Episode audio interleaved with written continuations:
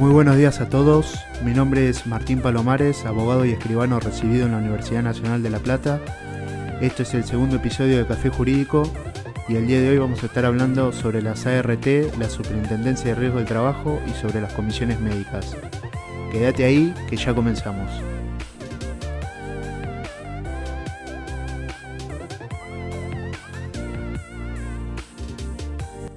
En el capítulo anterior estuvimos hablando un poco sobre la ley de riesgo del trabajo y sobre sus leyes modificatorias. Una modificación a tener en cuenta es eh, la realizada por el decreto 1720 del año 2012 que autoriza el funcionamiento y la constitución de las llamadas ART que son las aseguradoras de riesgo del trabajo.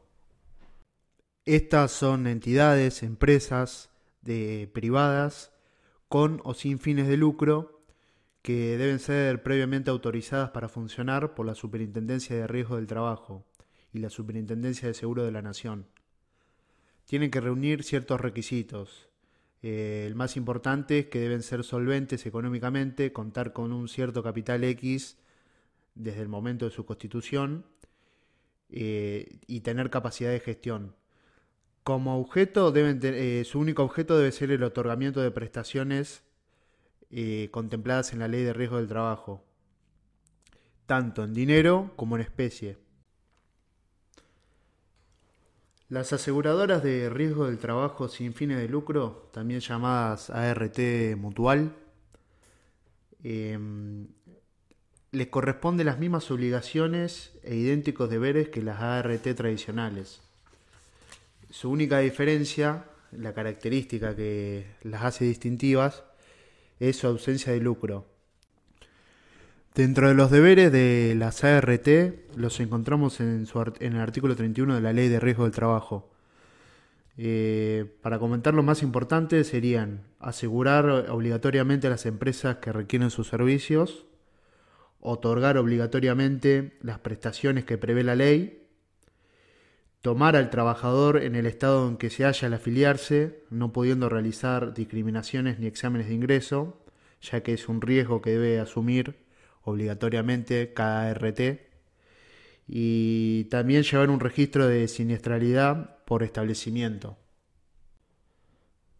Dentro de los deberes por parte de los empleadores con respecto a la RT, deben notificar a sus trabajadores acerca de la identidad de la RT a los que se encuentran afiliados, denunciar a la RT y a la SRT sobre si ha ocurrido un accidente o alguna enfermedad profesional producida en sus establecimientos, deben cumplir con las normas que les impongan sobre higiene y seguridad y también tendrán que mantener un registro de siniestralidad por cada establecimiento que tengan. En cuanto a la obligación de las ART de visitar a sus asegurados, eh, la ley no prevé un tiempo, una, una periodicidad, sino que va a depender de distintos factores, uno de los cuales puede ser, por ejemplo, la siniestralidad de la empresa, el grado de siniestralidad, donde un índice alto impactaría negativamente los números de la aseguradora, por lo que las visitas serían más frecuentes. Otro ejemplo puede ser eh, por cuestiones de tipo comercial, ya que podrían hacer presencia eh, con determinado tipo de clientes, con clientes de prestigio, podríamos decir, clientes que tengan muchos trabajadores podrían hacer mayor acto de presencia. Teniendo en claro qué son las ART, pasamos a definir eh, qué es la Superintendencia de Riesgo del Trabajo. Este es un organismo autónomo de control de las empresas autoseguradas y de control de las ART. Observa el cumplimiento de lo dispuesto por la Ley de Riesgo del Trabajo y se ocupa de administrar los fondos en caso de insolvencia de los empleadores o en caso de insolvencia de una ART.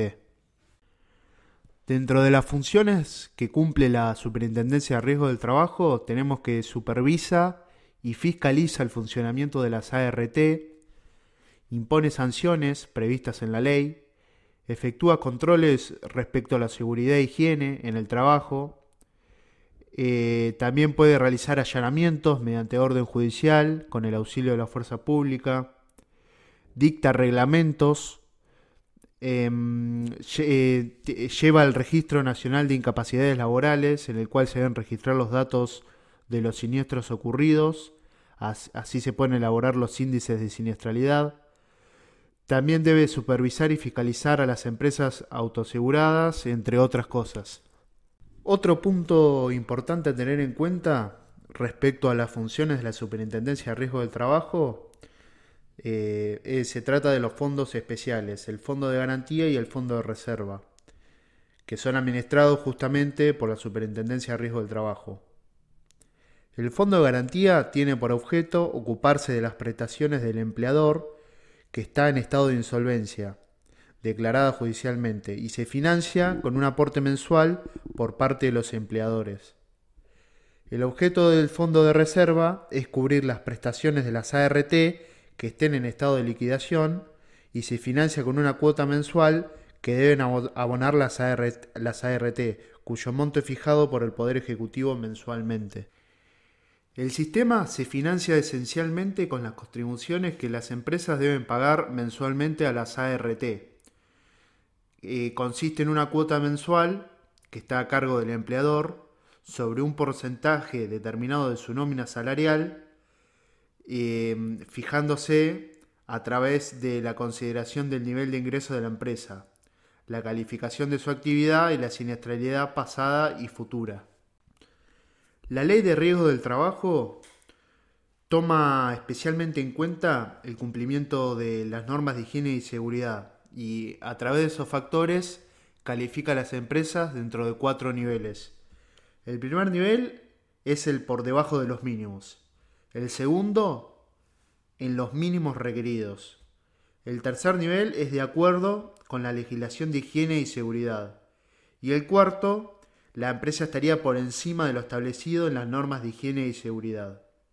Para los dos primeros niveles, al ser, ser alto el riesgo, la contribución será mayor y la ley prevé para esos dos niveles un plan de mejoramiento de dos años para el cual deberán adecuarse a las normas de higiene y seguridad y así reducir los riesgos, requisito que va a ser indispensable para que disminuyan las cuotas mensuales. Teniendo en cuenta todo lo antes dicho, vamos a terminar el capítulo de hoy hablando de las comisiones médicas.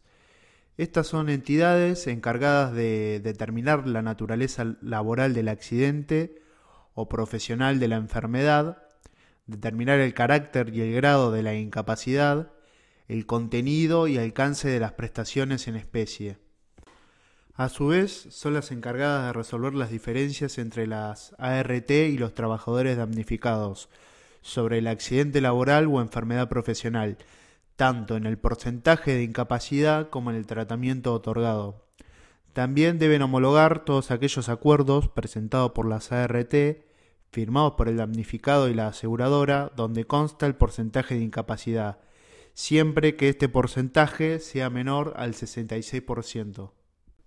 Cuando se invoque la existencia de una enfermedad profesional y la ART considere que ésta no está prevista en el listado de enfermedades profesionales, se deberá sustanciar el procedimiento ante la Comisión Médica Jurisdiccional, que deberá resolver si esa enfermedad es provocada por causa directa e inmediata de la ejecución del trabajo, excluyendo factores atribuibles al trabajador o ajenos al trabajo.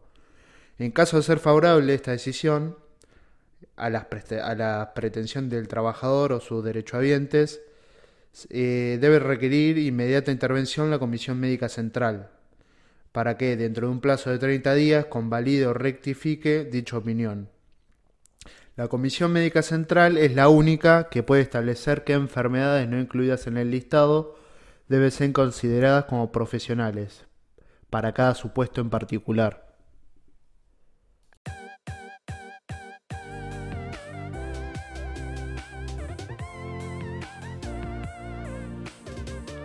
Con esto damos por finalizado el episodio de hoy.